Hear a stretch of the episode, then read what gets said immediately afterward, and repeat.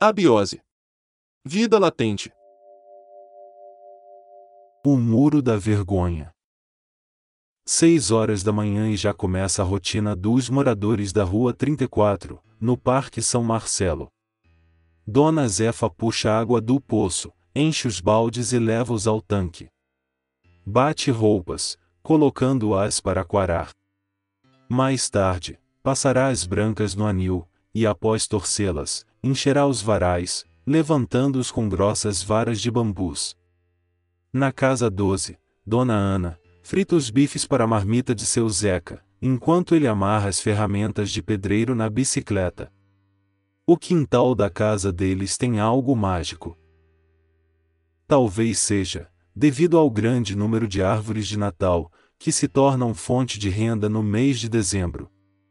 Na casa 16, Maria prepara o café, e briga com os irmãos mais novos, apressando-os para irem à escola.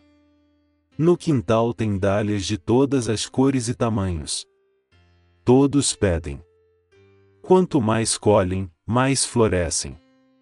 Na porta da venda do seu Pedro já tem fila para comprar o pão e o leite. No período da tarde a molecada espera a vez, para escolher feijão, assim, seu Pedro vende os limpos, e os meninos ganham dinheiro para comprar ali mesmo, teta de nega, mariola e coração de doce de abóbora. Ah, o mais importante, comprar a linha para o campeonatos de pipas. Aliás, a Rua 34 é campeã, nas competições de pipas e carrinhos de rolimãs, entre os bairros vizinhos. A Casa 17 é a única de madeira, e tem por vizinhos os terrenos baldios. Sua moradora, Dona Benedita, conhecida como vó de Tinha, benzedeira e parteira de mão cheia sempre foi respeitada por todos. Apesar da idade avançada, passa o dia em pé, atendendo a fila que nunca termina. Ela corta o medo, as dores do corpo, espinhela caída, entre outros. Cada benzimento tem seu ritual próprio. O quintal de vó de Tinha é perfumado. Tem todos os tipos de ervas medicinais, arruda, alecrim, guiné, capim santo, mastruz, hortelã, poejo, erva doce, babosa, boldo, rosa branca da pequena, para lavar os olhos, e um sabugueiro enorme que socorre as crianças com sarampo. O bairro não tem asfalto, luz elétrica ou água encanada. Todas as casas têm poço, lampião a querosene na maioria dos quintais, bananeiras, goiabeiras, balanços, muitas flores, cachorros, galinhas e banheiros com fossas abertas, distantes das casas. A casa 20 é de seu Sebastião, homem bom, que não tem boca para nada, já sua esposa, Dona Aparecida, é intriguista, fofoqueira e não se dá bem nem com ela mesma, como dizem as mais línguas. Na casa deles, o que chama a atenção é a limpeza. O quintal é varrido esmeradamente com vassoura de alecrim do mato, e os alumínios, brilham na cerca de galhos. A casa mais retirada e conhecida é de seu Joãozinho. Fica na ladeira 34, esquina com a rua 37. O quintal mistura-se ao terreno baldio na parte de cima, e dá passagem para o campinho de futebol. Na parte baixa, tem um muro construído pela prefeitura, para conter a erosão. Conhecido por todos como o Muro da Vergonha local preferido dos namorados. Seu Joãozinho vive muito bem com seus gatos, cachorros e os louros, que falam o tempo todo, imitando os que por ali passam.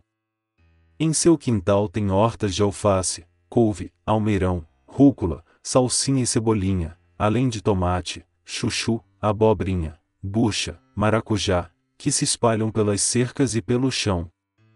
Toda a produção transforma-se em presentes para os vizinhos e amigos.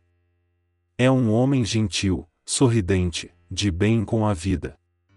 Adora fazer charme especial, presenteando as moças com belos e perfumados cravos vermelhos, de seu próprio cultivo. Nos encontros de portão, em noites quentes, os vizinhos contam causos e Dona Aparecida fala pelos cotovelos. Mas quando o assunto é o muro da vergonha, surgem os bate-bocas entre mulheres. Dona Cida, como é conhecida por todos, diz que suas filhas têm educação ímpar, isso veio de berço, não se igualando às moças da rua. Que são sem eira nem beira, as outras mães viram leuas, e assim começam as ofensas. Vai Jabiraca, vai cuidar da sua vida. Quem olha muito pro rabo dos outros, não vê a sujeira do seu. Vocês são umas despeitadas, pois não têm as filhas de ouro que eu tenho. Elas têm vergonha na cara, não ficam se esfregando com machos no pé do muro. Mas é assim mesmo, já dizia minha mãe, que solta suas cabritas não pode reclamar dos bodes. E sai cada uma para o seu lado, falando e xingando. Os homens observam e não se intrometem. Mas se divertem, sem que elas saibam, é claro. O povo da Rua 34 só dá trégua quando se reúnem na procissão do Cristo Morto, ou em quermesses, casamentos ou velórios. Porém, quando o assunto é o muro da vergonha, a coisa muda, e as fofocas estendem-se por semanas, na feira, na venda, no açougue, nas conversas ao pé da cerca. Quem ela pensa que é? Diz a mãe de Maria. Qualquer hora dessas nós vamos dar uma surra nessa cachorra para ela calar a matraca. Diz Dona Zefa, mãe de três filhas adolescentes. A rotina da Rua 34 era assim até a noite passada. Noite histórica. O silêncio reinava nas casas.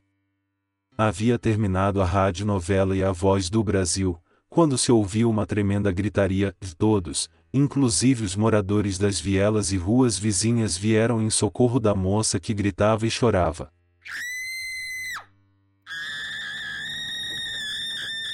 Socorro! Para! Chega!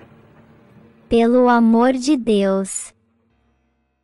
Pensou-se, a princípio, em assalto, agressão, briga de casal ou coisa parecida. Porém, diante da cena, ninguém se atreveu a mover uma palha.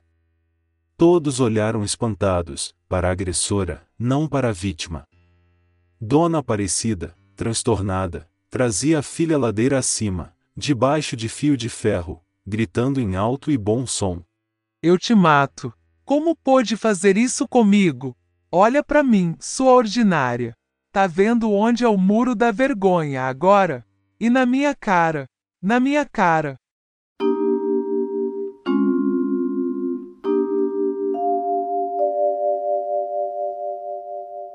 Todos os direitos reservados para JB Studio. Quer saber como colaborar com o canal, dar alguma sugestão ou patrocinar? É muito simples, entre em contato com a gente. Envie um e-mail para abiose.vidalatente.gmail.com. Agradecemos a todos e até o próximo capítulo de Abiose, Vida Latente.